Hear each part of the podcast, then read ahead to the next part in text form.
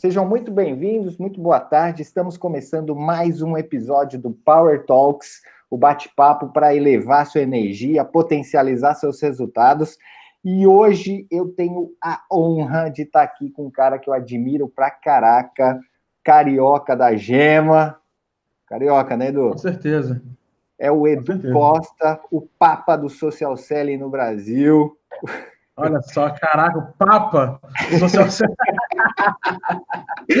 Duzão, fica à vontade aí, cara. Seja muito bem-vindo. Obrigado mais uma vez por aceitar o convite aí no horário nobre, meio da semana, para dar aquele conteúdo massa, conteúdo tático, acionável, e a galera vai Isso gostar aí. muito. Fica à vontade, se apresenta aí, dá um recado para a galera. Boa. Galera, então, é, para quem não me conhece aí, eu sou Edu Costa, eu sou CEO, CEO da LinkedIn. É, eu trabalho hoje ajudando empresários aí a conseguir venderem mais com estratégias digitais. Então, a gente trabalha bastante com marketing, vendas, growth e tudo mais. O SEO, ou é, LinkedIn, é uma, é uma das coisas que a gente mais trabalha também, né? Social selling. E eu vim compartilhar com vocês aqui alguns insights de processos de social selling e alguns hackzinhos também para ajudar vocês a começarem a, a, utilizar essa plataforma tão importante que é o LinkedIn e tão subaproveitada pela galera aqui no Brasil, né? Então, cara, dá, tem um potencial inacreditável lá dentro para fazer negócio, especialmente se você trabalha com, com B2B, é, mas também para outras áreas também dá para trabalhar bastante dentro do LinkedIn. Então, eu quero mostrar para vocês aqui exatamente qual o processo, como é que você consegue estruturar esse processo aí para começar a gerar essas oportunidades lá e incrementar a sua, a sua máquina de venda, né? incrementar o seu processo comercial. Beleza?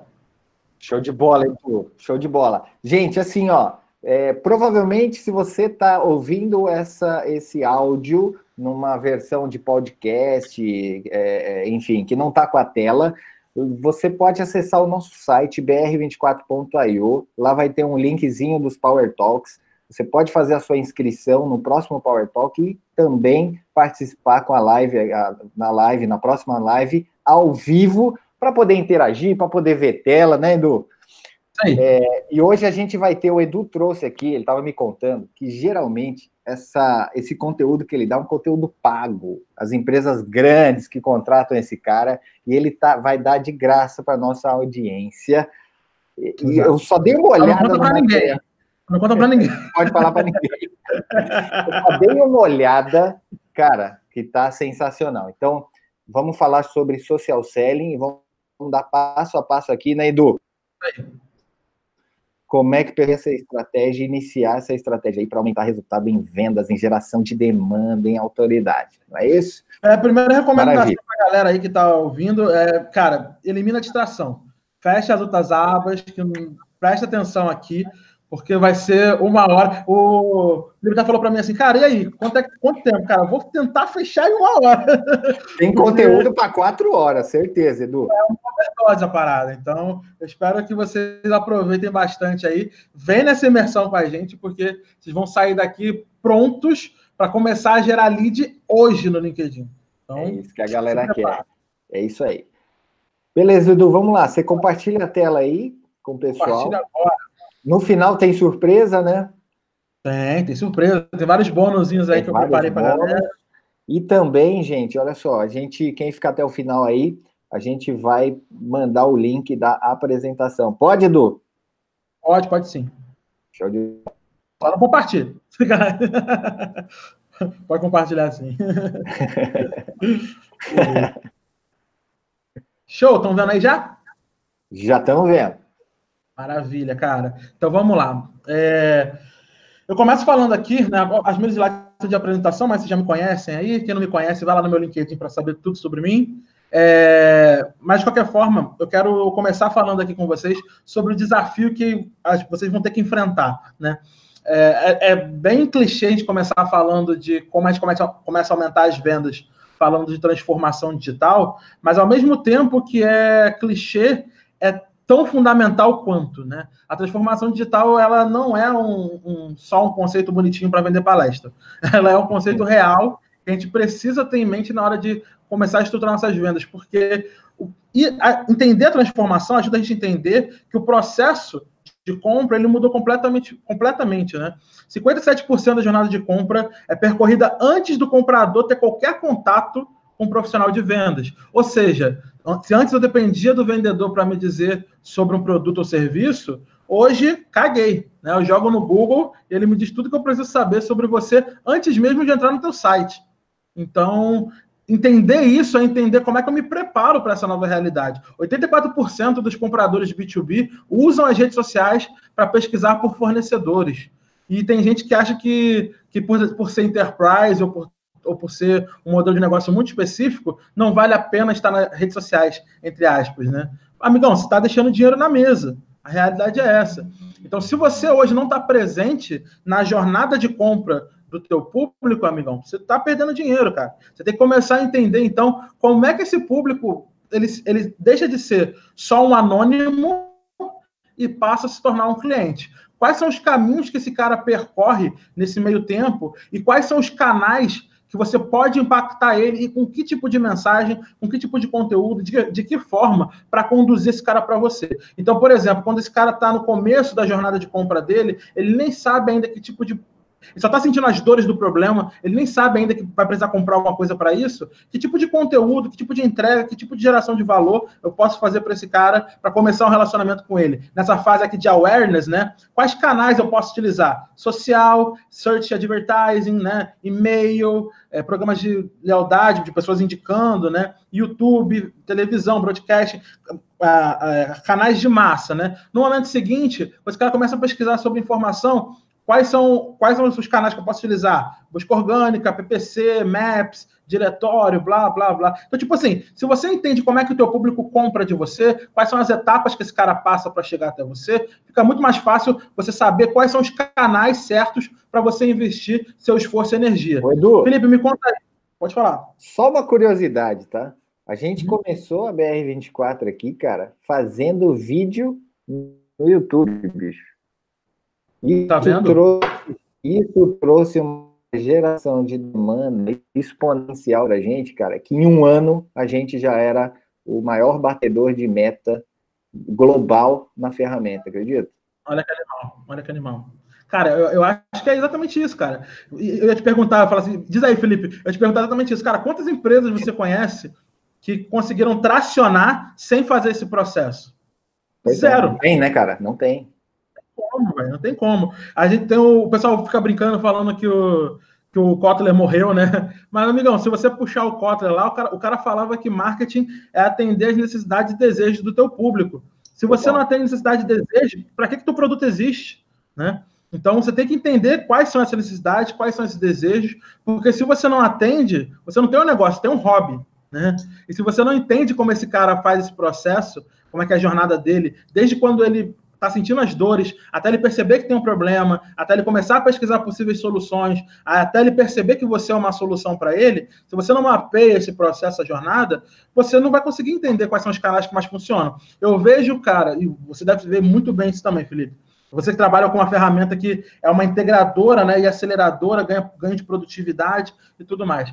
Cara, quantas empresas trabalham em mil canais diferentes, fazendo mil ações diferentes, usam 10 mil ferramentas e não tem, tem controle quase zero de, de tudo isso. Né? Da jornada então, do tipo cliente, assim, cara. É uma bagunça. Né? Porra, né? Exato, o cara, tem, o cara abre mil frentes de negócio, mas ele não sabe exatamente quando aquilo ali entra em que ponto, né? Então, como uma coisa conversa com a outra, você entra, parece que é um marketing esquizofrênico, né? Você entra no, no Instagram, tem uma comunicação, você entra no LinkedIn, tem outra, você entra no YouTube, eu falei, cara, mas peraí, você tá, tá resolvendo a dor de quem, cara?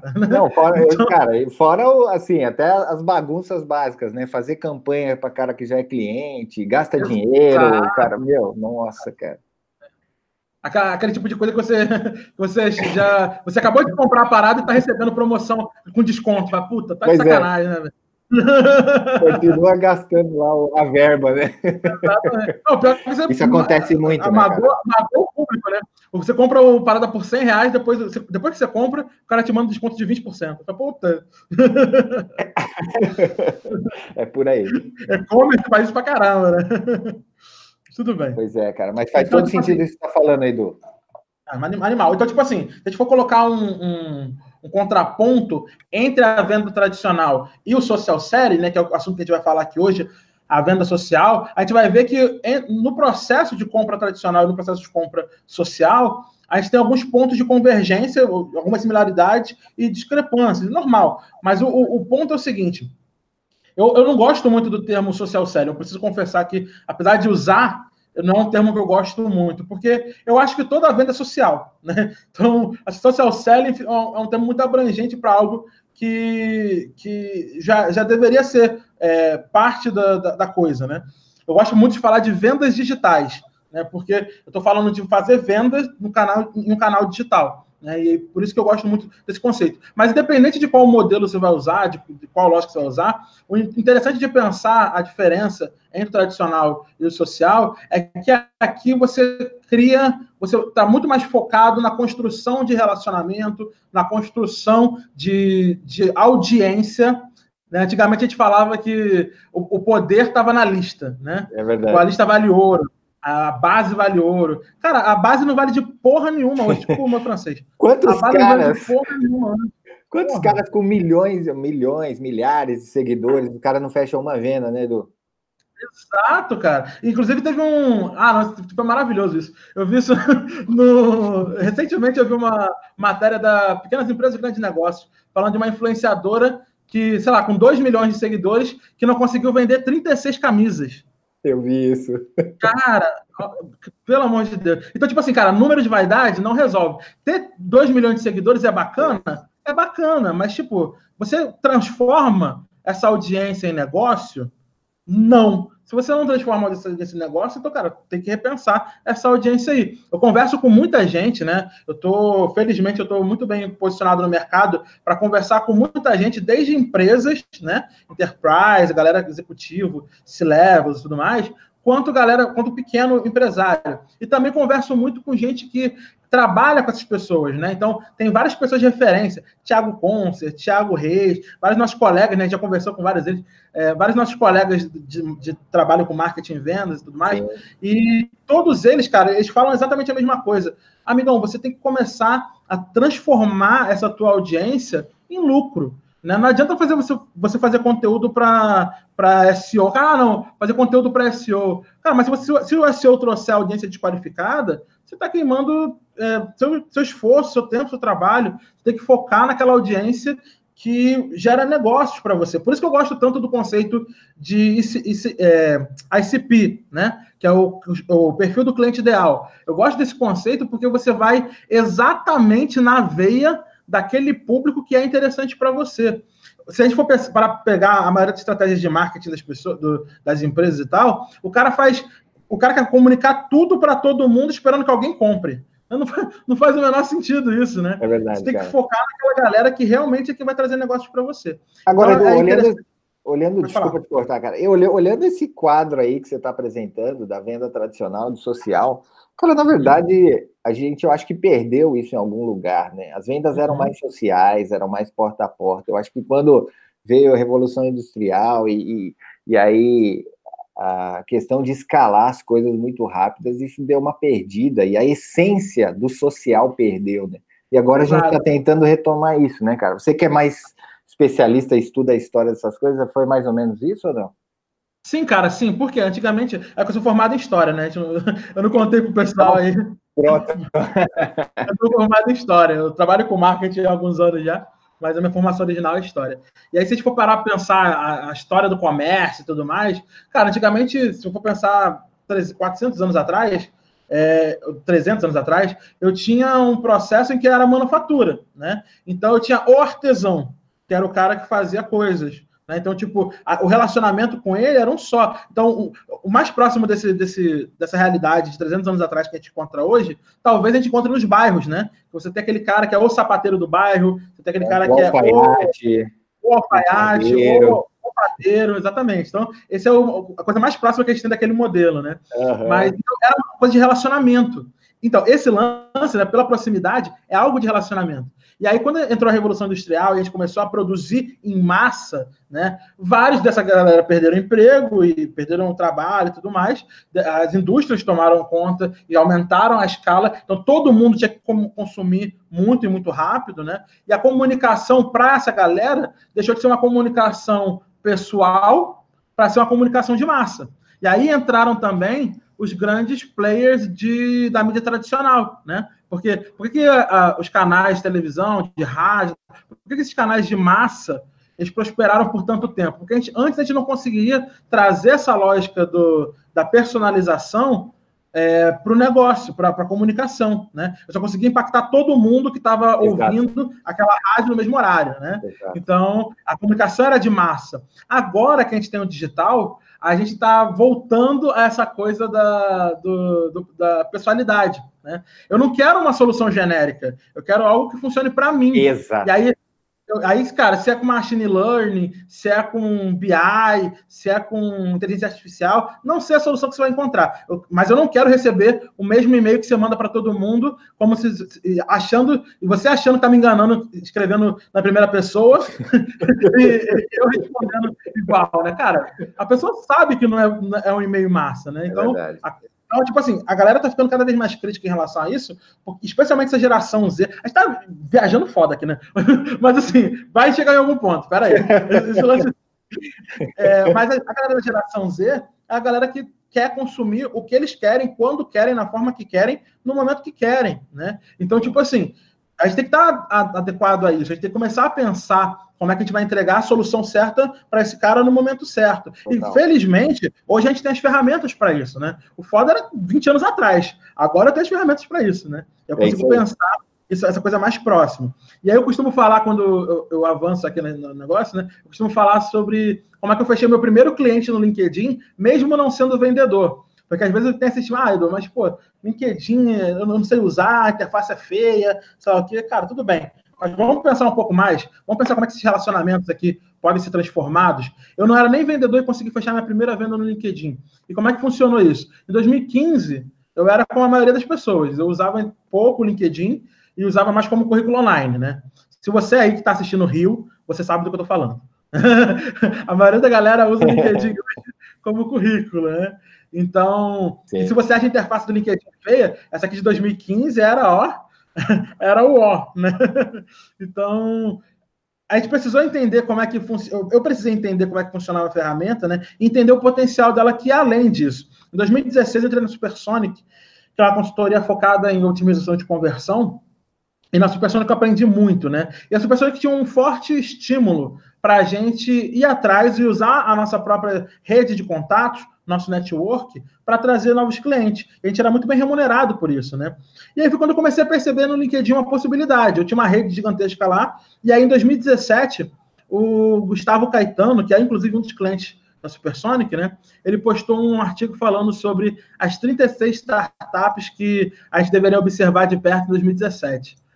E quando ele falou isso, me deu um estalo, cara. Eu comecei a pensar, porra, peraí, e se eu começasse a me conectar com essa galera? Né? Tipo, são 36 startups, se uma delas fecha, o meu salário quase dobra. então, peraí, talvez seja interessante eu começar a me conectar com esse pessoal, né?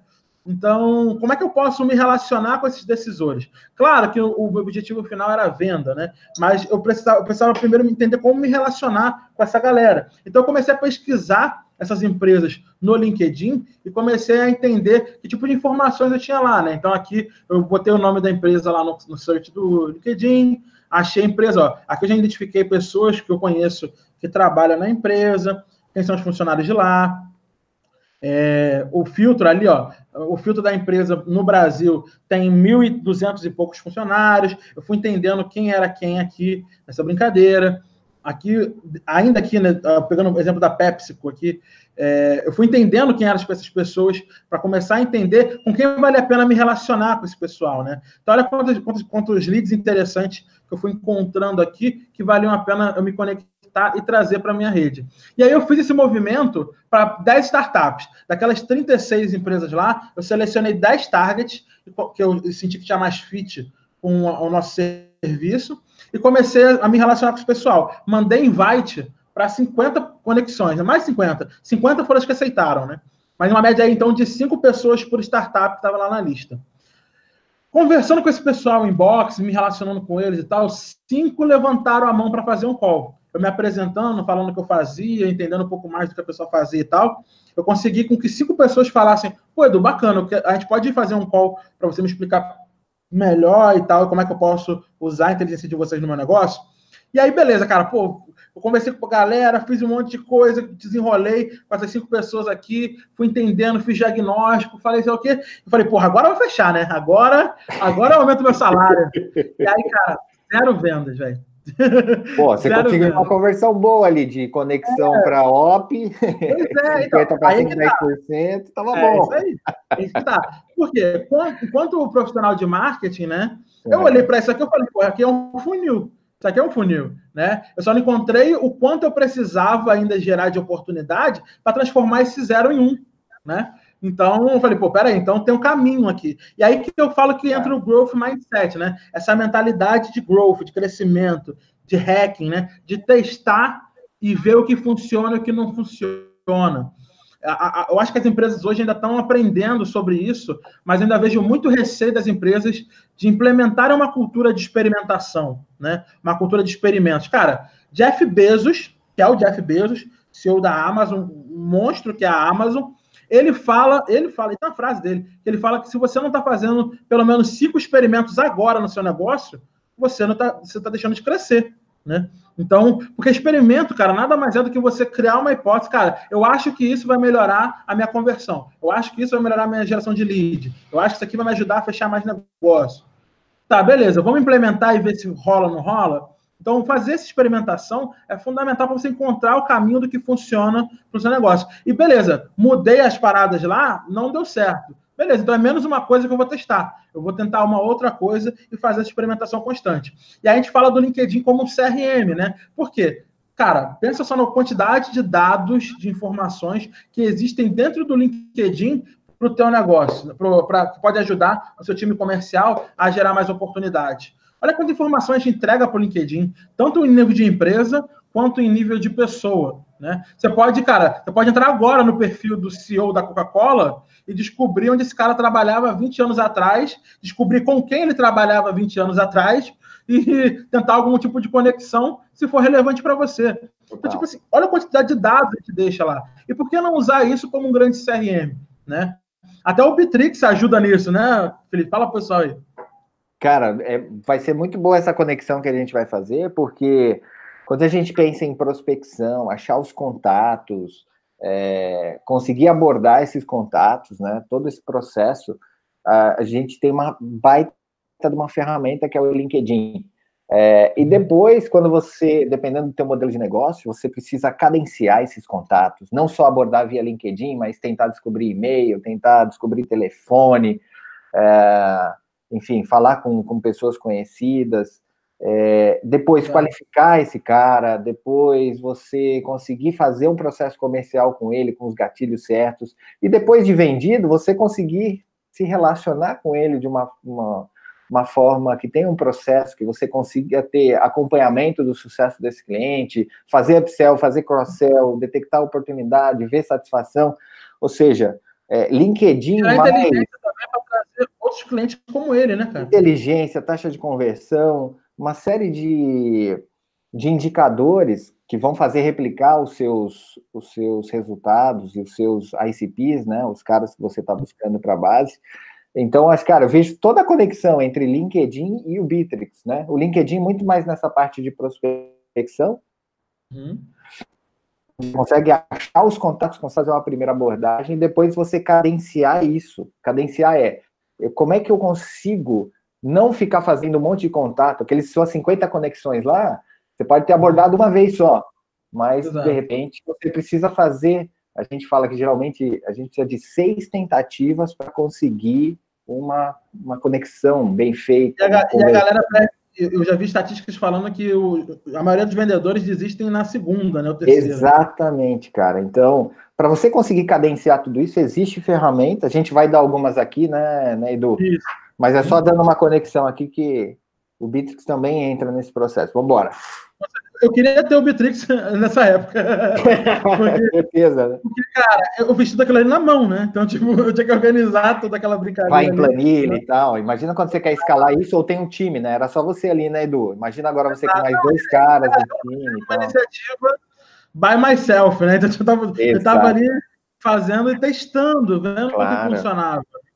Então foi mais uma coisa. Então, cara, olha a quantidade de informação que eu posso puxar no LinkedIn, né? Onde a pessoa trabalha, quanto, há quanto tempo ela trabalha lá, qual o cargo dela, quais são as conexões em comum que eu tenho com ela, que, é, que tipo, e aí investigar essas pessoas para fazer uma ponte entre eu e o lead, né? É, com quais, com quais pessoas, com quem ela interage, que tipo de conteúdo ela publica ou engaja. Olha quanta informação eu posso extrair do LinkedIn, cara, de forma gratuita, né? Então, aqui até vou ter um exemplo, né? Esse, esse rapaz aqui que eu peguei o print, ele tem vários conteúdos sobre o, o Simon Sinek, né? Que é o cara Sim. do Golden Star.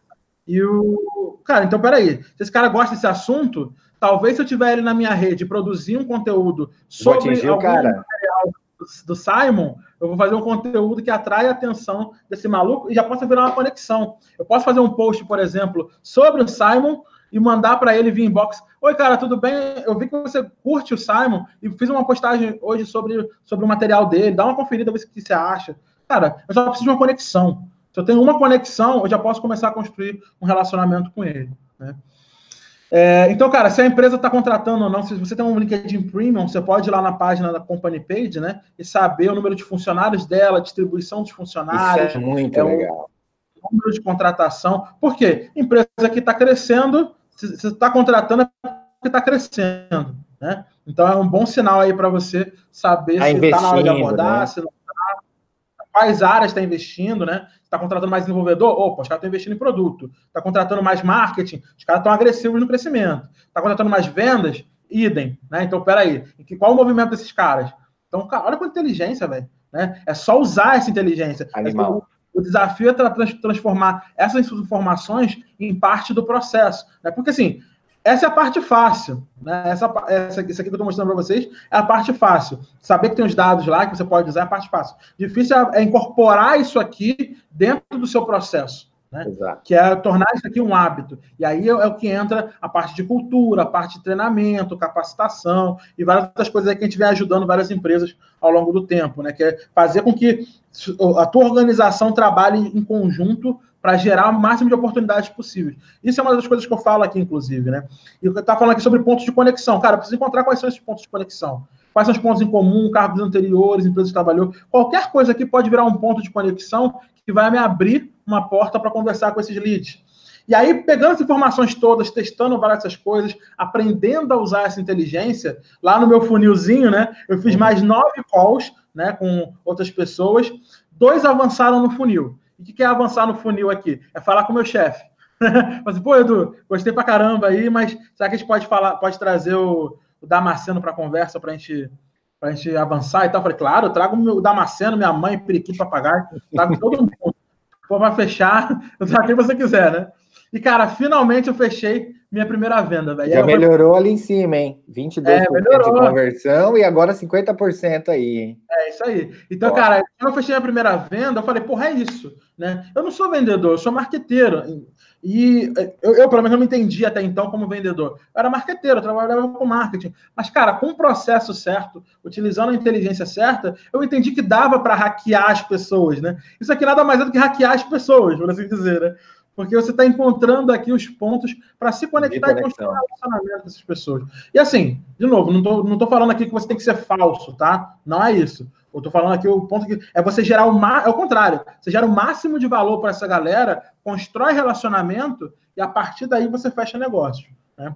Então, cara, lições aprendidas. Todo mundo da organização pode ser um vendedor em potencial, né? Às vezes a gente acha que eu tenho que ser vendedor para vender. Cara, não. Pô, quanto gente da tua empresa que é fera, que poderia estar falando, um especialista em marketing, um especialista em recursos humanos, um especialista em finanças, Cara, olha quanta gente foda que trabalha com você. Por que não dá visibilidade para esse pessoal? Todos eles são vendedores potencial. Porque sempre que esse pessoal se apresentar, vai se apresentar como fulano de tal, cargo da empresa tal. tal. Exatamente. Uhum. Então, cada um dos seus funcionários é um embaixador da tua marca, né? E é um vendedor em potencial. Você pode deve usar o LinkedIn como grande CRM com a quantidade de informações que ele tem lá. Está constantemente testando, também é fundamental para você entender o que, que funciona e o que não. E o mais importante de tudo, cara, vai lá e faz.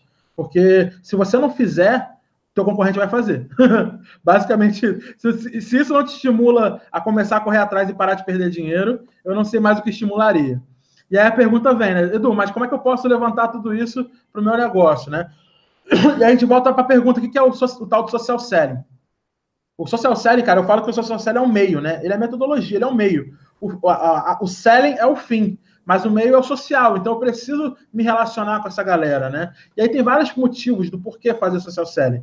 Você pode se posicionar como uma referência dentro do seu mercado, se aumenta o número de conexões, gera mais leads qualificados, entra inclusive naquela discussão que a gente estava tendo até agora, né? Sobre, cara, beleza, é, eu tenho milhares de seguidores, mas quantos deles compram, né? Então, tem um monte de gente, mas que não é qualificada. Exato. Então, se você começa a trabalhar social selling, você, você, você tem mais controle sobre a tua rede de contatos e traz para ela quem realmente interessa para você, para o seu negócio. Então, é, são leads muito mais qualificados, né? Você conquista novos negócios, estreita relacionamentos, enfim, cara, dá para fazer uma série de coisas. Mas o problema é que a, a galera usa o LinkedIn como currículo, né? E aí pensa, se limita no uso da ferramenta. Mas a ferramenta é só uma uhum. ferramenta também. Se você não souber o que fazer com ela, você dificilmente vai conseguir avançar. E a maioria das empresas que, eu conheço, cara, elas não sabem utilizar o LinkedIn estrategicamente e aí terminam deixando milhares de reais e oportunidades e negócios perdidos, simplesmente porque não tem um processo alinhado com isso aqui, né? Às vezes parece que eu estou tentando vender a fórmula mágica aqui. Eu não estou dizendo que o LinkedIn vai resolver todos os seus problemas, não, tá? Eu estou te dizendo que essa aqui é uma oportunidade para quem quer. É mais um canal para você testar, ver se funciona para o seu negócio e pode ser um drive de crescimento. A gente pessoalmente conhece, né, Felipe, várias empresas que cresceram muito usando Com o LinkedIn certeza. como canal de crescimento. Então... Cara, o, o, Edu, deixa eu fazer uma provocação aqui e, claro. uma, uma, uma, pergunta para você, para ajudar o pessoal. Uhum. vendo que vocês estão gostando da live e tal, isso é bacana. Gente, quem tiver dúvidas, o Edu daqui a pouco vai entrar numa parte bem prática de estratégia passo a passo, então se você ficar com dúvida, você pode perguntar, a gente vai responder. É, e aí no meio aqui, Edu, eu sei que a nossa audiência é bem variada, tá? Tem gente que trabalha B2B, vende para outras empresas, tem gente que é B2C. Cara, funciona para os dois? É, é mais B2B? O que, que, você, que, que você acha aí? Qual a tua opinião? O que, que, eu, que, que eu costumo falar com as pessoas? A, a gente geralmente empacota o LinkedIn como uma solução para B2B, né? É, só que eu falo o seguinte, cara, muito mais do que pensar B2B e B2C, eu acho que é mais interessante pensar o LinkedIn como uma solução é, para pessoas, no sentido de pensar em serviços e produtos. H2H, né? É, é, exatamente, H2H, exatamente, cara. Eu, eu, eu, o nosso slogan na LinkedIn é escalando vendas de pessoas para pessoas. Porque, por exemplo, cara, se você quiser vender shampoo, dificilmente o LinkedIn vai ser um canal para você. Se você quiser vender um shampoo no atacado, talvez seja uma parada interessante para você.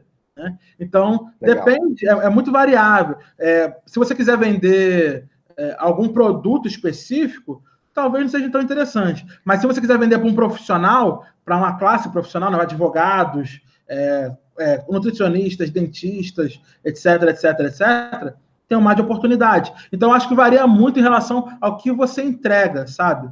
Porque eu acho que, assim, vendas sociais, ela não é só LinkedIn, tá? Eu posso usar vendas sociais no Instagram, no Facebook, em outros canais. A vendas sociais é muito mais abrangente.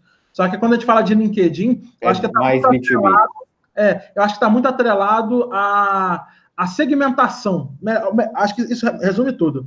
A segmentação do teu público. Se você usa o cargo do teu público como uma segmentação, então o LinkedIn é para você. Então, por exemplo, ah, a minha solução serve para advogados. Então, é, lá você vai encontrar. A minha solução serve para arquitetos. Lá você vai encontrar. Se é produto ou serviço, não sei. Mas se é para arquitetos, você vai encontrar o teu público lá. Acho que essa é uma melhor classificação do que de, de, é, falar de B2B, B2C, porque eu já vi empresas vendendo produtos B2C no LinkedIn e vendia bem. Só que o cargo era decisivo no, na segmentação. Claro. Né? Legal. Então, Show. aí o cara tem uma oportunidade lá dentro. Por exemplo, o cara que vende, sei lá, tô chutando aqui, tá? O cara que vende um toolkit, por exemplo, para arquitetos. Cara, é, pode, ser, pode ser um produto físico, pode ser réguas, compassos, blá, blá, blá, mas é um kit de ferramentas ali para arquitetos ou estudantes de arquitetura, sei lá.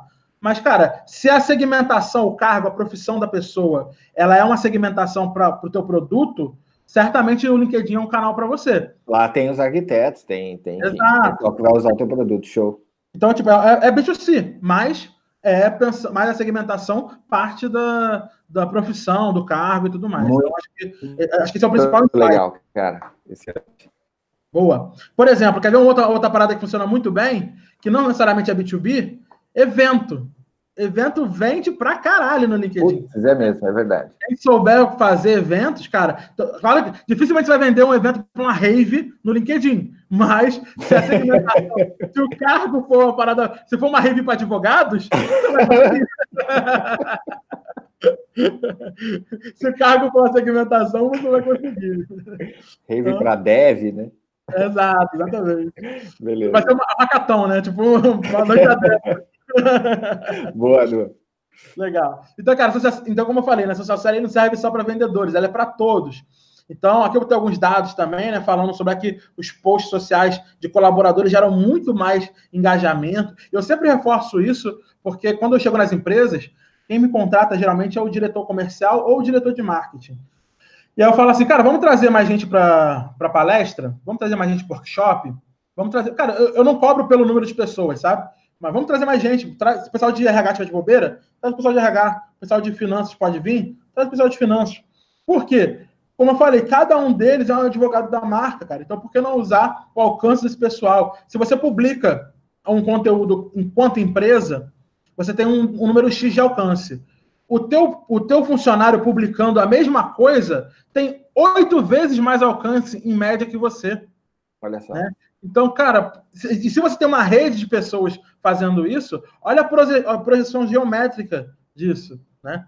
Então, cara, tem um mar de oportunidades aqui. Então, o custo disso aqui é você conseguir compartilhar, ser mais relevante, né? É, e tornar uma referência para o seu mercado. E aí, essa é a cara que o pessoal geralmente faz, porque eu começo a mostrar para eles, cara, quais são as, as técnicas, o processo, o método, para você começar a estruturar essa operação. Então, quem está por aí quem tá, Agora o bicho vai ficar pesado, aí. hein?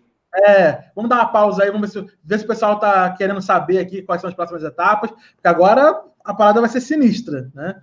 Até aqui é um teste de resistência. Eu quero ver quem aguentar ficar até agora. Quem ficou até agora, agora... vai receber o tesouro. Vamos lá. Show de bola. Gente, está acompanhando aí, vai falando para a gente no. no Alguém tem alguma dúvida antes de entrar nessa dúvida, aqui? Vai mandando, vai mandando. Beleza. Então vamos lá. É, então, cara, eu costumo falar que assim, para gente começar a estruturar uma operação de social selling, de vendas sociais, ou, ou melhor, incorporar a abordagem de vendas sociais na minha operação comercial, eu preciso pelo menos de quatro definições. Primeiro, eu tenho que entender qual o modelo comercial que eu vou usar, né? Por quê? Dependendo do meu modelo de negócio, dependendo do meu perfil de público, da minha solução, eu posso usar uma, um modelo de geração de lead ou eu posso usar um modelo baseado em conta, né? Traduzindo aqui, né? O lead generation, o account based, né?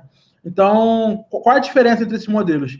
No lead generation, na geração de leads, eu quero gerar o máximo de oportunidades e levar essas pessoas dentro de um funil para encontrar ali quem são meus potenciais targets e fechar negócios com eles. Então, aqui, o objetivo aqui nesse primeiro modelo é volume. Eu quero mais pessoas, né? Aqui, no outro lado, é o contrário. Essa, aqui, geralmente, a gente usa o account-based geralmente para quando é uma solução muito enterprise, ou o teu mercado é muito fechado, o teu ticket é muito alto, então compensa todo o esforço né, do teu time e tudo mais. É, então, são mais ou menos esses, esses, cenários aí que vale a pena usar esse modelo aqui do Account Based. Por quê? Porque no Account Based, a minha ideia não é gerar o máximo de volume. Aqui eu vou selecionar quais são as contas que eu quero atacar quais são as empresas que eu quero ter como cliente. Geralmente, eu... quando você tem um ticket mais alto, quer vender para enterprise, e, e, aí. Ou então é um mercado muito fechado, né? Por exemplo, é. eu tenho um cliente lá do Rio, é, que é uma empresa de TI para seguradoras. Só que o mercado de seguradoras no Brasil tem 240 seguradoras, eu acho. Né? Então os caras sabem exatamente. Não adianta fazer o volume, né? Exato, eles sabem exatamente quais são todos os clientes, os potenciais clientes deles. Né? A meta de crescimento dos caras é dois, três clientes por ano. Né? E isso está mais que o suficiente, porque o ticket dos caras é mais de milhão. Então, é, para eles, não faz sentido gerar o máximo de volume, ter o máximo de acessos no blog, o máximo de gente baixando e-book.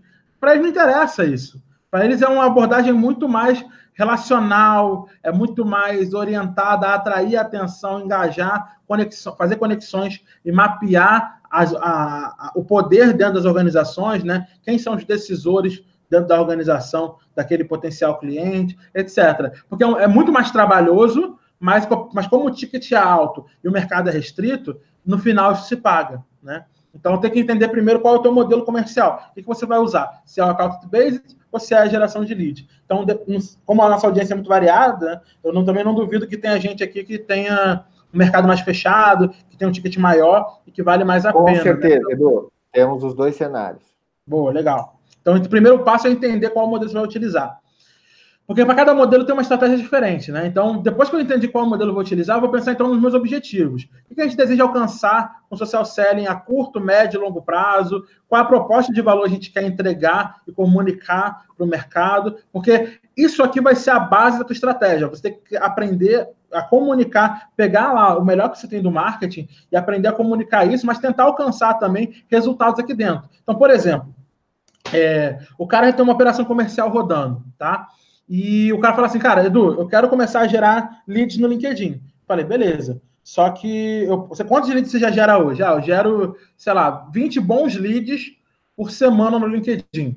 Legal. Então, lá no final das contas, quando eu fizer esse mapeamento e entender quanto, quanto esses 20%, aliás, quanto esses 20 leads por semana representam em conversão no pipeline geral dele, eu vou entender como é que a gente pode projetar o crescimento disso. Então, às vezes, a carteira de, ah, de leads do cara, né? De onde é que está vindo os leads, às vezes, sei lá, 30% vem da nossa estratégia de inbound, é, 30, 20% vem do nosso, do nosso formulário no site, é, 10% vem de indicação e 20% vem de, de LinkedIn, sei lá.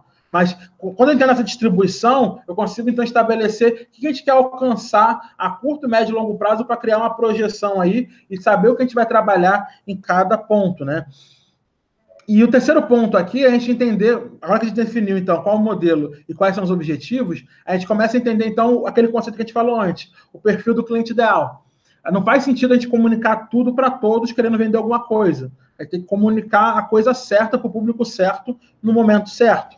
Então, eu preciso entender, cara, de todo o meu público, eu costumo fazer uma brincadeira com o pessoal nas palestras, né? Falando o seguinte: fecha os olhos, me acompanha, fecha os olhos, me acompanha. Todo mundo que trabalha com serviço, pelo menos serviço, todo mundo que trabalha com serviço consegue pensar claramente quem são aqueles bons clientes, são aqueles caras que pagam bem, aqueles caras que não dão trabalho, não enchem o saco, te dão autonomia, deixam você trabalhar, confiam em você porque entendem que você é especialista aqueles excelentes clientes, e a gente também tem o outro lado, né? São os clientes malas, que enchem o saco, pagam mal, reclamam, querem suporte o tempo todo, enviam, é, fazem, querem fazer 20 calls que poderão ser e-mails, né? Então, a gente tem esses perfis de cliente. Cara, se a gente fazer esse exercício simples, fechando o olho e pensando na nossa carteira de cliente, a gente já consegue fazer essa divisão, né? Mapear rapidamente, que... né? Quem eu quero multiplicar e quem eu quero evitar, né? É isso. Exato, exatamente. Se a gente consegue fazer isso na nossa cabeça, a gente consegue. Imagina o que a gente pode fazer na nossa estratégia. E qual o problema disso? O problema é que a gente consegue fazer isso na cabeça, mas nosso marketing em vendas está comunicando para todos. Porra, não faz sentido isso. Né? Eu tenho que comunicar para o melhor perfil de cliente. Eu tenho que comunicar para trazer mais desse Exato. cara e menos do outro. Então, mapear isso é fundamental. O pessoal quiser tirar print da tela aí, pode tirar, mas depois vai receber também o material, né? Mas aqui estão alguns dos pontos, algumas informações que você pode levantar para compor esse perfil de cliente ideal, né? Qual indústria, cargo, tamanho, funcionário, idade média, né? Ou idade, gênero, de onde é que ele é, quais são os meus valores pessoais, etc, etc, etc. Agora, Edu, você pode compor isso aí, pode falar. É, cara, até aqui eu acho que uma coisa bem legal. A gente fez esse exercício, a gente faz a cada novo planejamento, cada direcionamento pivotado, a gente já fez algumas vezes, tá? Legal. e uma, uma das coisas que ajudou muito foi usar os dados no CRM. Como a gente já começou a empresa no CRM, Boa. cara, eu acho que a gente ganhou uma vantagem competitiva tão gigante, porque eu vejo o pessoal ralando bastante. Não é que não seja possível, mas uhum. você vai levar mais tempo, e aí você tem ferramentas e recursos para levantar o ICP, né? Cara, e o. CRM está ali, ó, no segundo lugar. É, Cara, pra passei, gente ajudou tanto. Você falou de CRM, eu já passei para levantar a bola aqui. Mas ajudou tanto, cara. E hoje a gente faz isso. Por exemplo, agora a gente está abrindo uma nova linha de produtos, são produtos digitais, produtos de educação. Pegamos a distribuição para a América Latina, então vamos começar a atacar Portugal, Chile, Argentina. E, cara, o quanto que ajuda a gente a. Pô, para quem que a gente já vendeu? Vamos estudar na base. Quem compraria esse novo produto? Quem que é a continuação da jornada? Quem que a gente pode multiplicar? E tá tudo no nosso CRM. É claro que algumas coisas ao longo do caminho a gente foi percebendo, putz, está faltando isso. A gente foi criando esses campos e inserindo no nosso processo comercial, cara, mas eu vejo muita empresa sofrendo é, com, ou levando mais tempo, vamos dizer assim. Não é que seja impossível, né? Você pode fazer entrevistas, uma série de outras, é, outras técnicas e, e levantamentos e ferramentas, mas cara, no nosso caso, para fazer de uma maneira assertiva e rápida, a gente está usando bastante CRM. Boa, muito bom. Para quem já tem, cara, essa com certeza é uma das principais fontes aí que você pode usar para levantar essa informação. E para quem não tem, Edu?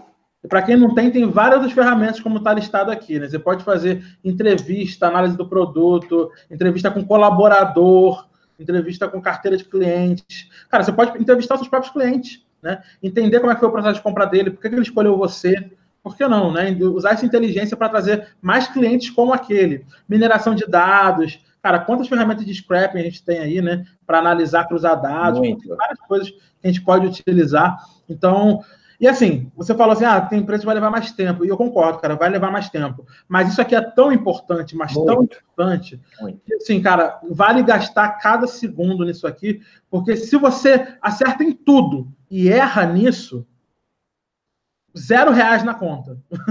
Verdade. Então, cara, isso aqui é Total. fundamental. Você pode ter o marketing Ou mais do mundo. Vai ter, mas é um que não vale a pena. Exatamente, exatamente. Ou então vai ter o triplo de trabalho, né? Exatamente. E aí a gente pode falar, vai ter o dinheiro, mas não vai ter a margem, de repente, né? Exato. Entra nas coisas, né, cara? Vai perder qualidade, vai perder tração, Total, você vai passar cara. horas e horas desenvolvendo solução que não é teu core só para atender os clientes da qual você depende. É Olha que cenário é, tipo, tem, tem que, isso aqui é fundamental para você conseguir. O do cliente ideal é o, é o início de tudo aí, né? Exatamente, exatamente. Até porque tudo que você vai fazer depois disso aqui. É tá pensando nesse cara, né?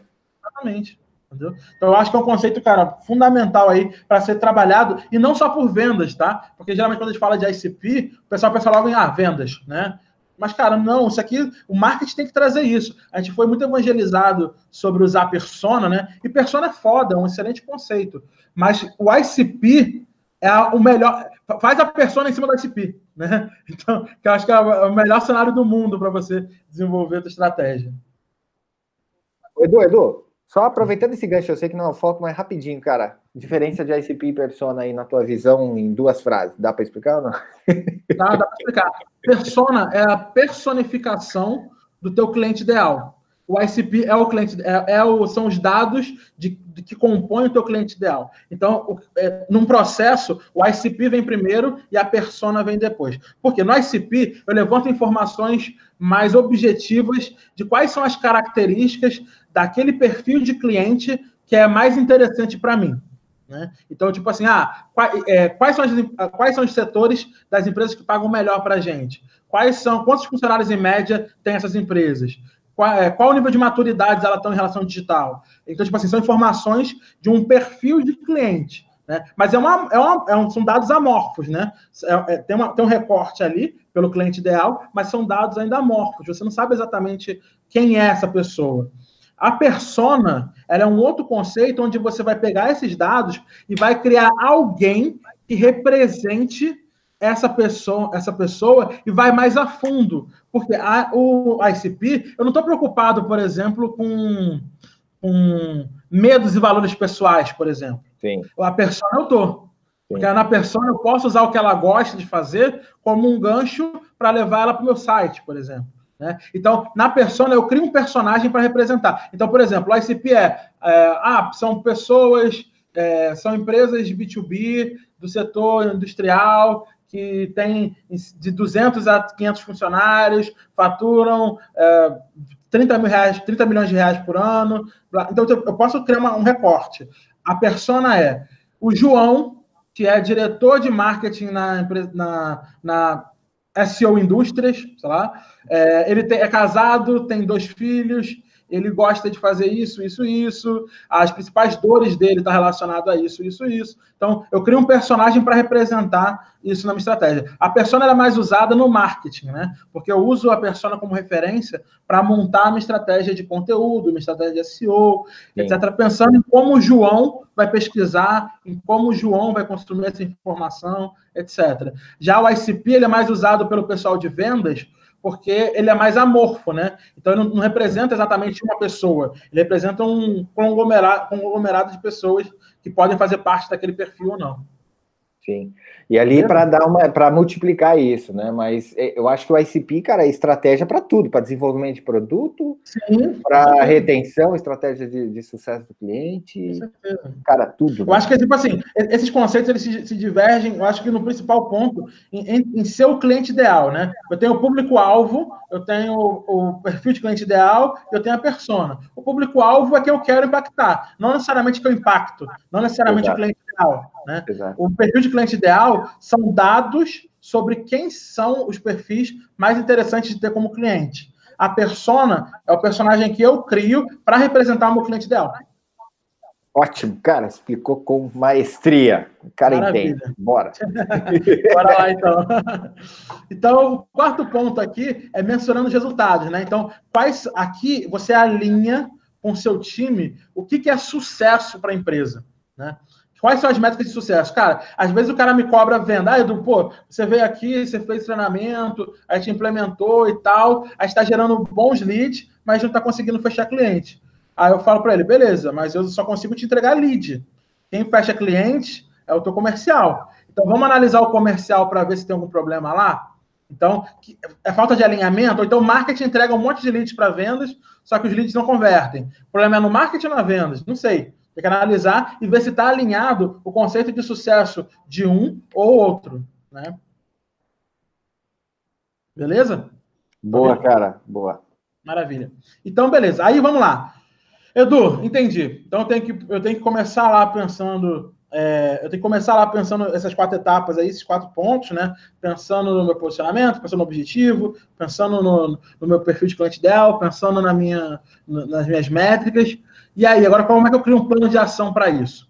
Então vamos lá, primeiro passo é você pensar em quais contas vocês desejam ter como cliente. Né? Se você está trabalhando, mesmo que você não esteja trabalhando no modelo accountant based, é interessante, se você quiser começar, ninguém vai começar a fazer uma virada na, no processo comercial do nada, né? Tipo, uhum. para isso. Então, você quer começar um projeto piloto, começa pensando assim, ah, beleza, vamos selecionar, faz que nem eu fiz, né? Vamos selecionar aqui 20 contas, 20 empresas que são potenciais clientes, para a gente começar a entender. Então, ó, quais são as empresas que têm melhor fit com as nossas soluções? Quais empresas têm mais ou menos demanda pelas nossas soluções e quais demonstram maior sinal de crescimento dentro do nosso setor? Né? Então, começa a selecionar essas contas para você começar um projeto piloto para incorporar as vendas sociais no teu processo de venda. Então, o segundo ponto aqui você vai encontrar e identificar quem são os contatos chaves de cada target. Então, você vai pegar cada uma dessas contas e vai entender como é que é a estrutura da organização, quais são os departamentos responsáveis por contratar um produto ou serviço, quem são os decisores, quem são os decisores econômicos, que é quem paga a conta, né? Quem são os influenciadores desse processo. Então, às vezes, você vende uma solução, você que tem um, uma solução é, que impacta tanto no dia a dia da empresa, né, Felipe? Eu imagino que você mesmo tem que ter isso muito claro, né? É uma pessoa que gosta do produto, que tem que convencer outra a pagar, e a outra tem que decidir se, se vai influenciar, dar o aval se isso serve ou não. Né? Cara, e aqui é tão. Aqui é um desafio gigantesco para a gente. A gente. Como a gente é uma plataforma all-in-one, então você tem uhum. CRM, CRM marketing para equipes de marketing, equipes de vendas ou de pré-vendas, você tem parte de projetos para pessoal de projetos, você tem uhum. pessoal, comunicação interna, pessoal de RH. Cara, eu falo de, com tanta gente. Exato. Que, que a gente acaba fazendo algumas estratégias e tem algumas, algumas separações para atingir essas, esses targets, né, esses contatos chaves. Mas a gente acaba falando basicamente com todo mundo dentro da. Todos os decisores Exato. dentro de uma estrutura, né? Porque a solução mas é não tem problema. Né? É, mas não tem problema. O ponto é isso. O ponto é, se esse cara precisar encontrar informação sobre você, Total. ele vai encontrar que comunica com ele, com a linguagem dele de RH, por exemplo. Uhum. Então, tipo assim, tem que. O, o ponto é você ter isso mapeado. No claro. teu caso, por exemplo, um modelo account-based não faz tanto sentido, porque o teu ticket é menor, né? Então é Exato. é menor e é recorrente. Exato. Então, não faz tanto sentido ser account-based. Mas por você não ter contas específicas que você vai mapear, você pode e deve ter mapeado como é que é o fluxo de decisão em, em geral, né, dos seus clientes ideais, entender ali quais são as áreas que influenciam mais ou menos na decisão e ter estratégias de marketing e vendas para cada uma das pessoas. Então, cara, se, sei lá, para fechar com esse cliente eu tenho que falar com o diretor de RH, o meu comercial está pronto para falar com o diretor de RH?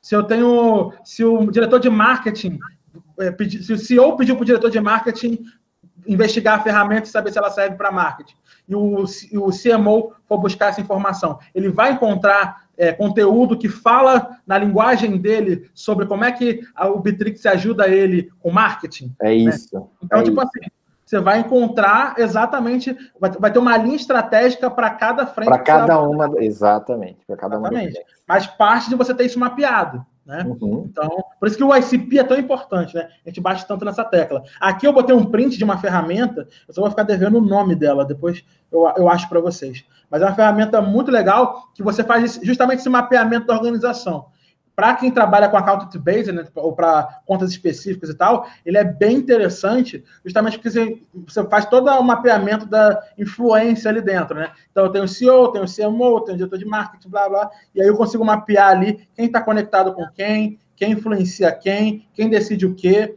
né? Então, é bem legal.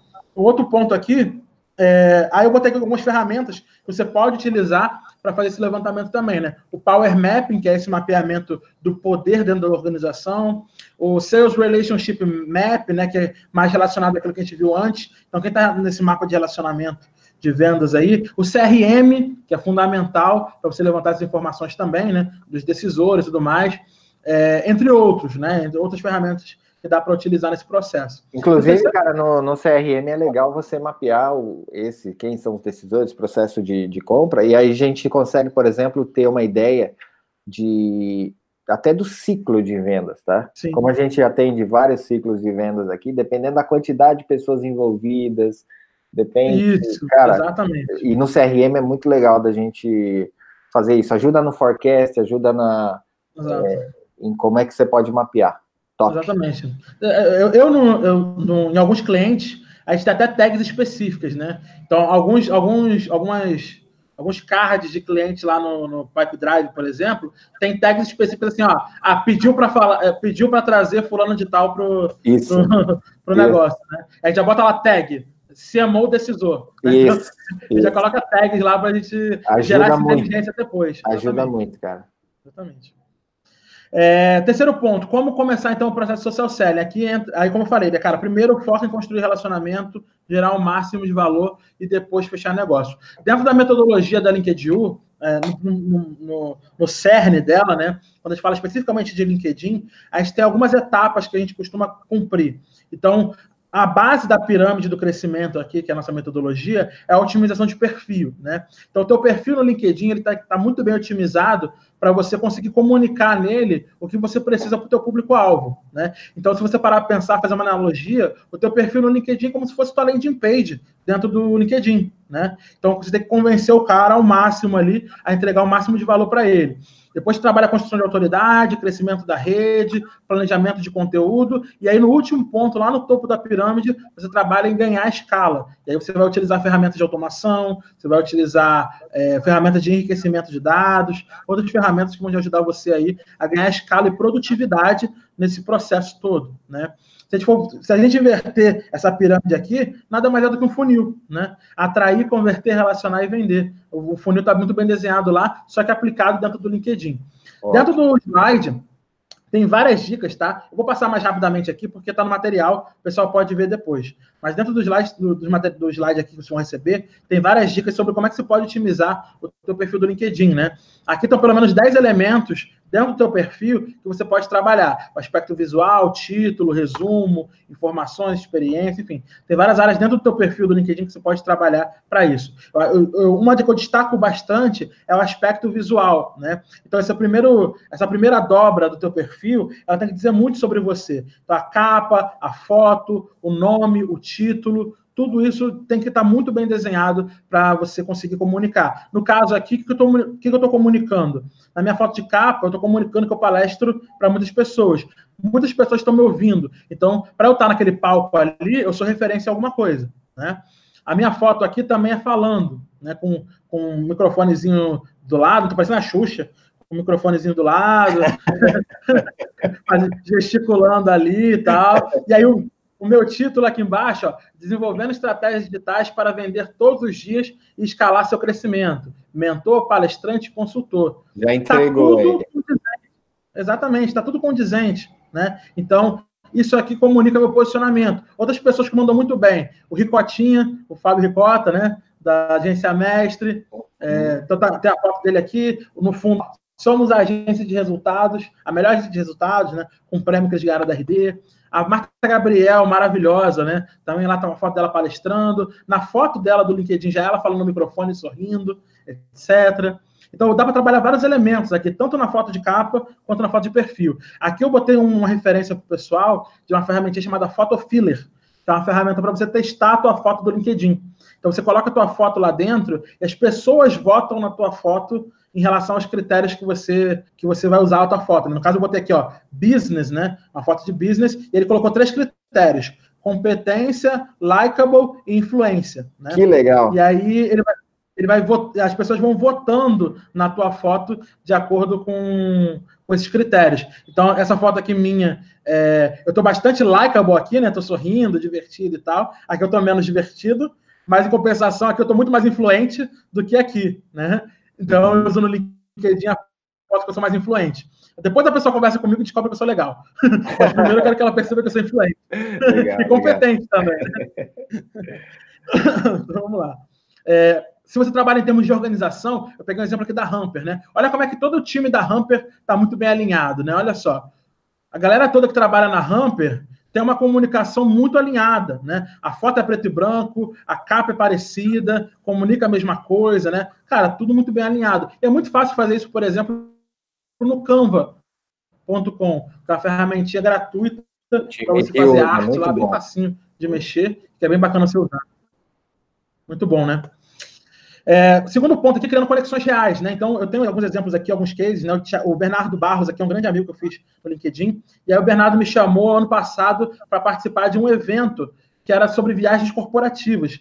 Falei, cara, vamos lá, né? Vou falar, é, falei, ah, tem um espaço para falar de LinkedIn aqui. Eu falei, beleza, vamos lá falar então pessoal. Não estava muito confiante, não. Mas fui lá, fiz a palestra, deu meu melhor, a galera curtiu e tal. E aí, cara, dois dias depois, uh, me convidaram para o maior evento de turismo da América Latina, né? Só que, cara, isso apareceu do nada, né? Para palestrar nesse evento, apareceu do nada? Não, nasceu das conexões que eu criei. Eu conheci o Bernardo anos antes no LinkedIn. A gente continuou o papo e ele foi vendo meu crescimento, meu posicionamento, falando mais de LinkedIn, etc, etc. E quando surgiu a oportunidade, opa, acho que é bacana convidar o Edu para falar. E aí entregando o máximo de valor no evento, opa, surgiu outra oportunidade aqui para falar num evento incrível que é a Bave, né? E aí, quando eu fiz um post contando esse case, quem interagiu lá, ó, 23 mil visualizações, várias curtidas, vários comentários, etc. Né? Só que olha quem interagiu lá. gostei muito da sua palestra no A7, no evento, né? Então, o pessoal dando feedback da palestra que foi bom. O próprio Bernardo comentou, outra pessoa lá do, do board do evento comentou, né? Adoramos ter você conosco a chefe do Bernardo comentou. E aí, alguém marcou a Beatriz. A Beatriz é nada mais é do que a coordenadora da ABAV. Né? Ela falou: ah, Edu, estamos felizes em ter você, em ter esse depoimento e também ter você no evento conosco. Então, cara, isso tudo nasceu dos relacionamentos construídos ali dentro, né? E fui lá e palestrei na, na ABAV e foi fantástico. Né? Esse ano provavelmente vai rolar de novo.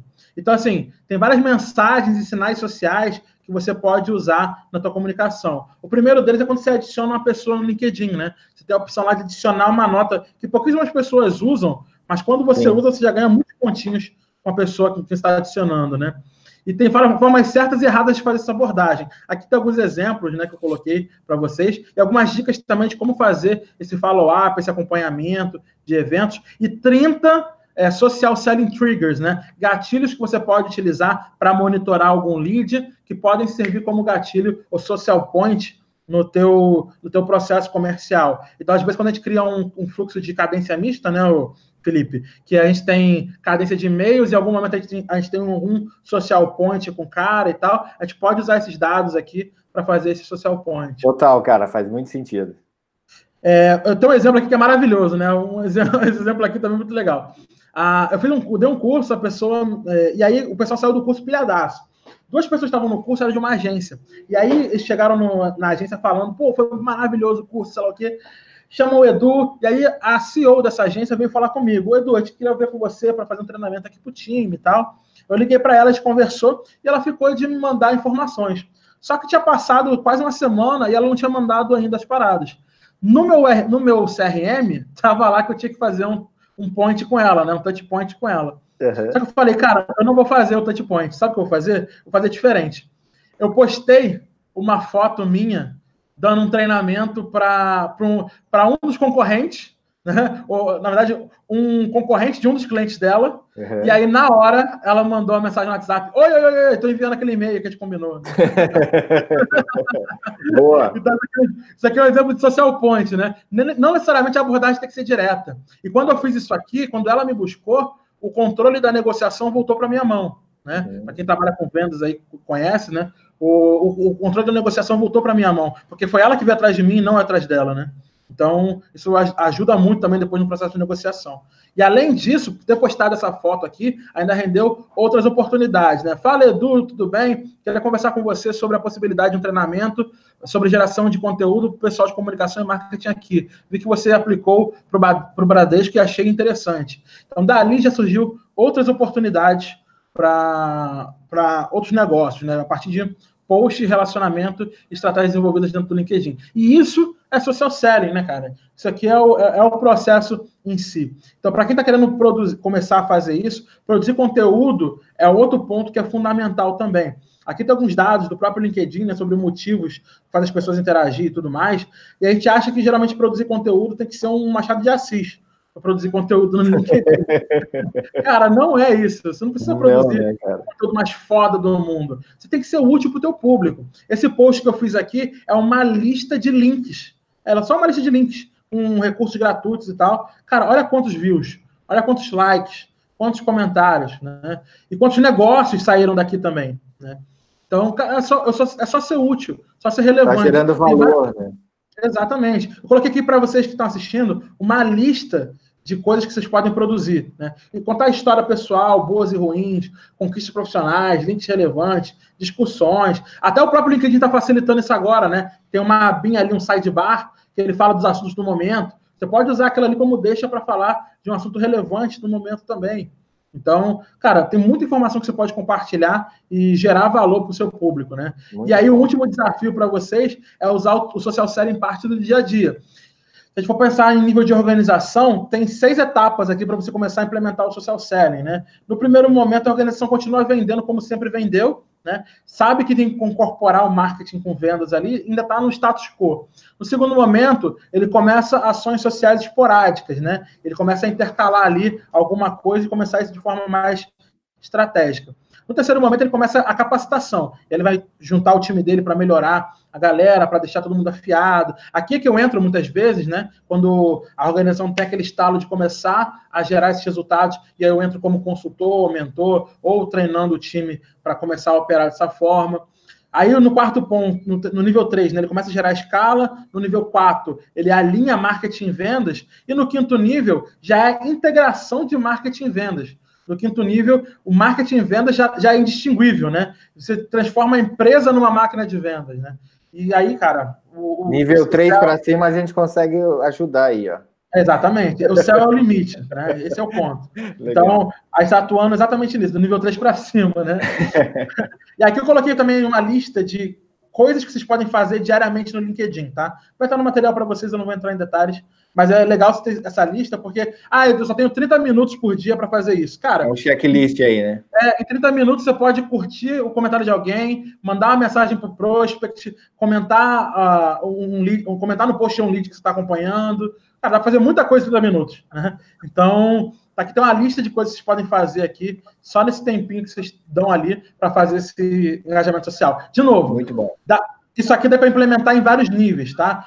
Para o pequenininho que está assistindo a gente, que está vendo esse conteúdo, você pode começar fazendo isso você, tá? Só você, implementando uma coisinha dessa aqui na tua rotina, você já pode melhorar. Para o cara que já tem um time comercial, já é grande, já está escalando, para o gestor que está vendo a gente, cara, aí você já joga num outro nível. Então, o teu potencial de ganho também é muito maior. Então, dá para operar em diferentes níveis com diferentes ações. Mas desde que você tenha, desde, desde do start o compromisso de fazer isso acontecer, né? Não é só tipo, ah, esse ano vamos escalar as vendas, hein? Olha que legal. E aí, quando, quando chega o relatório, fala, ih, mas que vai ter que as vendas, olha que legal. e aí fica sempre aquela coisa que está procrastinando e nunca, e nunca implementar o que realmente precisa fazer, né? E aí, para quem ficou até aqui, antes de adentrar os bônus, eu quero ver, tem perguntas aí, cara? Eu sei que a gente estourou nosso limite de tempo aqui, né? Pois é, deixa eu ver esse aqui. O pessoal deve estar tá meio tonto até de tanto Porra, é muita informação. Bom, hein, Desculpa aí, gente. Eu tentei enxugar, mas eu achei que cada segundo aqui foi valioso para vocês. Cara, total. Deixa eu ver aqui se a gente tem. Pessoal, se tiver dúvida sobre alguma parte, se isso dá para aplicar aí na, na, na, empresa de vocês, é, manda aqui para gente, tá? Se quiserem mandar link de LinkedIn também, eu vou abrir aqui, depois o Edu pode, de repente, no bate-papo aí, dar um, dar uma nota. posso, posso dar feedback. Manda, manda o LinkedIn aí. Show de bola. Legal.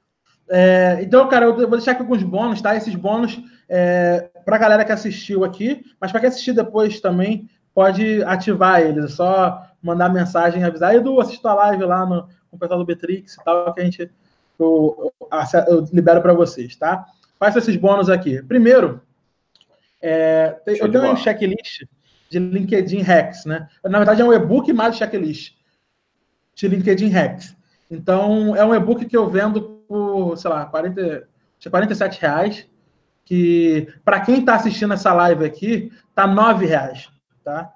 Então, só simbólico, só para vocês terem esse material em mãos, para você começar a implementar a sua estratégia. Para quem, que, quem que esse e-book, que problema ele resolve? Esse e-book é para profissionais, para gestores, para vendedores, para marqueteiros, empresários, para todo mundo que começar a utilizar o LinkedIn como canal de vendas. E qual o problema que ele resolve? Ele dá o kickstart. Então, lá tem 64 pontos para você melhorar o teu perfil do LinkedIn e começar a tua estratégia. Então, é um checklist, né? Tem, lá dentro tem um checklist, mas cada um dos pontos estão lá destrinchados. Edu, como é que eu escolho a melhor foto de capa? Edu, como é que eu faço o melhor título? Edu, como é que eu boto palavras-chave no meu perfil para ser encontrado? Cara, tá tudo lá. Então, só me ativar. Me segue no, no Instagram, me manda uma mensagem lá no Instagram, fala assim, Edu, assisti tua palestra lá no Bitrix e tal, e, e eu queria o teu e-book. E o pessoal da minha equipe te manda o link por lá, beleza? Perfeito, Edu. Então, quem quiser, aproveita aí. E o segundo ponto também é que eu tenho uma mentoria, né? Eu tenho uma mentoria de LinkedIn, onde eu falo para quem é empresário, para quem é gestor, para quem é pequena, é pequena empresa e quer acelerar os resultados, eu tenho uma mentoria em que eu faço o acompanhamento da tua estratégia, você, de você, da sua estratégia, e crio um plano de ação e te entrego para você implementar isso. E durante 30 dias, a gente vai estar junto para você implementar esse negócio aí e eu validando tudo que você fizer. Beleza? Então, para quem tiver interesse também, essa mentoria está disponível no site hoje por R$ 3.500, essa mentoria completa. Mas para a galera que está aqui na live também, me adiciona lá no Instagram que eu tenho uma, uma condição especial para esse pessoal. Beleza? Top demais, top demais. Fora os slides também que vou estar à disposição de vocês para vocês. Aí gratuito, é isso, né? Edu. Oi? Isso. Fora o slide, exatamente. Quem estiver ouvindo isso aqui, não tiver visto na live, ou ver replay, ou ver vídeo gravado, ou ver podcast, uhum. entra lá no br24.io, a gente vai destacar o, a landing page lá do material do, do Edu, você já pode é, acessar esse link, tá? Manda brasa. Só cuidado para não cair nas mãos dos concorrentes, tá? Pois é. Se você não fizer, ele vai fazer. Legal. É isso, Edu? É isso, cara. Então é tudo sobre pessoas. Vão lá, mandem ver. Eu acho que o potencial está na mão de vocês, cara. Agora é meter a mão na massa e fazer. Cara, excelente. Uh, deixa eu ver se tem algum recado do marketing aqui. Tá, tá, tá, tá, tá. tá. Ele tá falando para para tá dando um linkzinho aqui, depois a gente vai dar os links. O pessoal tá falando muito bom. Show de bola. Pessoal, é, quiserem continuar uh, curtindo aí, seguindo o conteúdo do Edu, Edu, qual que é o canal? Instagram, LinkedIn? Cara, tanto no, no, no, Instagram quanto no LinkedIn, é Edu Costa, Edu Costa. MKT. Né? Perfeito. É, Edu Costa. Pode botar Edu Costa lá que você vai achar. Só não é o cantor, cuidado, tá? Tem, tem, que, tem que, diferenciar. Legal. Tem o tal de Eduardo Costa maldito que roubou todos os meus resultados no Google. Sério? Cara, Edu, ó, baita de um aprendizado aqui. Tenho certeza que a galera que acompanhou, cara, aprendeu bastante. A gente aqui também, eu tive vários insights. O pessoal acha que, pô, você convida esses caras aí, os caras vão ter acesso à tua base. Cara, isso aqui é o melhor método da gente fazer. É, eu estou aprendendo e estou aumentando a base. Né? Uma, uma mentoria gratuita aqui com o Edu. Cara, excelente, muitos insights, vamos aplicar já, depois vou mandar compartilhar com você aí ah, os resultados. Vamos fazer coisas mais juntos aqui, né, Edu? Sim, vamos sim. E também vamos fazer uma oferta para nossa base aqui de, de um trabalho conjunto aí nosso. Cara, mais uma vez te agradeço muito pelo teu tempo, pela tua entrega. Você faz isso com bastante paixão. Te admiro muito por causa obrigado, disso. cara, obrigado. É, obrigado mesmo de novo aí, Edu. Se você quiser mandar um último recado pessoal aí, agradeço todo mundo também pelo pela todo mundo que ficou uh, assistindo a gente, interagindo com a gente, mandando aí seu feedback. Obrigado mesmo, pessoal. Fala aí, Edu. Cara, então meu último recado para vocês é me acompanhem lá nas redes sociais, me adicione lá no LinkedIn e no Instagram. Eu compartilho muito conteúdo gratuito, muito conteúdo, que o Felipe sabe, né? 90%, 95% do que eu entrego é gratuito. O que eu, o que eu faço de pago é só para pagar os boletos mesmo. Porque eu acredito muito em agregar valor para a galera. Então, cara, se o, que eu, se o que eu te entreguei aqui já gerar resultado para você, depois me manda um alô lá. Fala, Pô, Edu, apliquei aquele negócio lá no LinkedIn, foi da hora, só que já me manda que eu vou printar aqui e vou pendurar na parede do meu quarto, só para acordar bem todo dia lendo aquilo. Boa, cara. Beleza. Obrigadão de novo, Edu. Um abraço Valeu, e até Tamo a próxima, junto. cara. Boa. Valeu.